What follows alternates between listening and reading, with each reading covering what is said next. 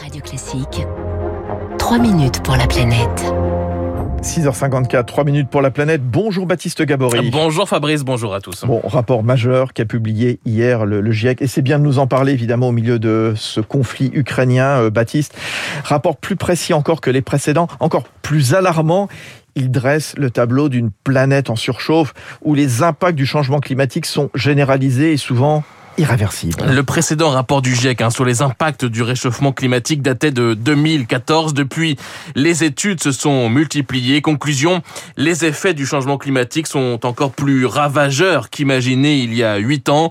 François Gémen est climatologue, co-auteur de ce nouveau rapport du GIEC. Le rapport de 2014 parlait encore des impacts du changement climatique au futur. Désormais, nous en parlons au présent. Alors que en France et plus globalement dans les pays industrialisés, on s'est longtemps bercé de l'illusion qu'il serait possible d'échapper aux impacts du changement climatique. Ce rapport nous rappelle que malheureusement, nous allons être concernés aussi. Et même si nous réduisons drastiquement nos émissions de gaz à effet de serre, il y a une série d'impacts auxquels nous n'échappons pas. La fréquence et l'intensité des événements extrêmes ont déjà augmenté. Cyclones, inondations, sécheresses.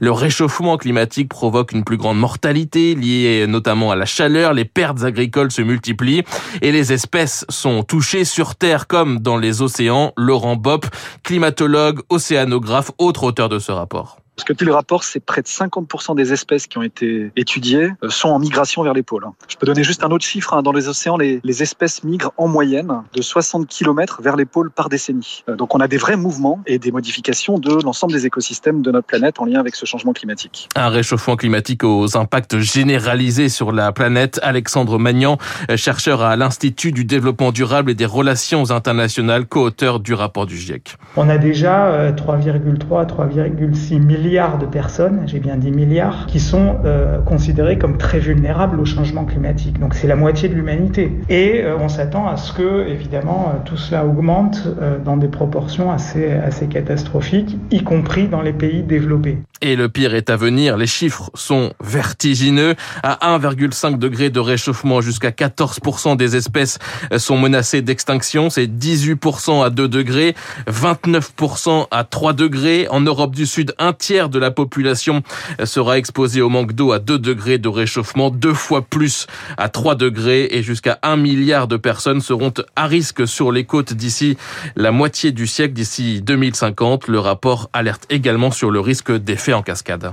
Je vous donne un exemple très concret. Les cyclones qui ont frappé la, la Caraïbe en 2017, c'est pas un cyclone, c'est plusieurs d'affilée dans un contexte dans lequel il y avait déjà eu des problèmes liés au réchauffement de l'océan sur les écosystèmes. Donc un cumul finalement de, pression. Quand on sait que ces événements extrêmes euh, s'intensifient eux-mêmes et vont se cumuler à d'autres, vous voyez l'ampleur du risque, elle est assez exponentielle.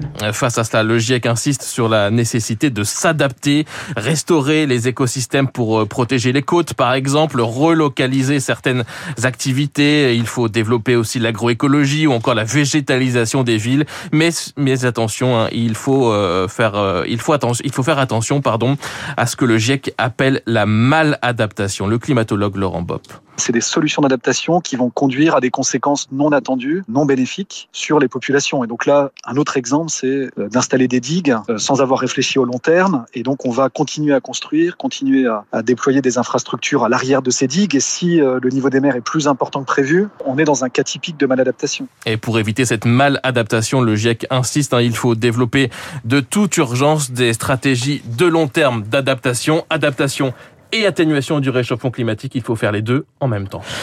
Voilà les consignes. Merci Baptiste Gabory, 6h58 sur Radio Classique, territoire d'excellence, l'automobile à la une, direction la Franche-Comté avec un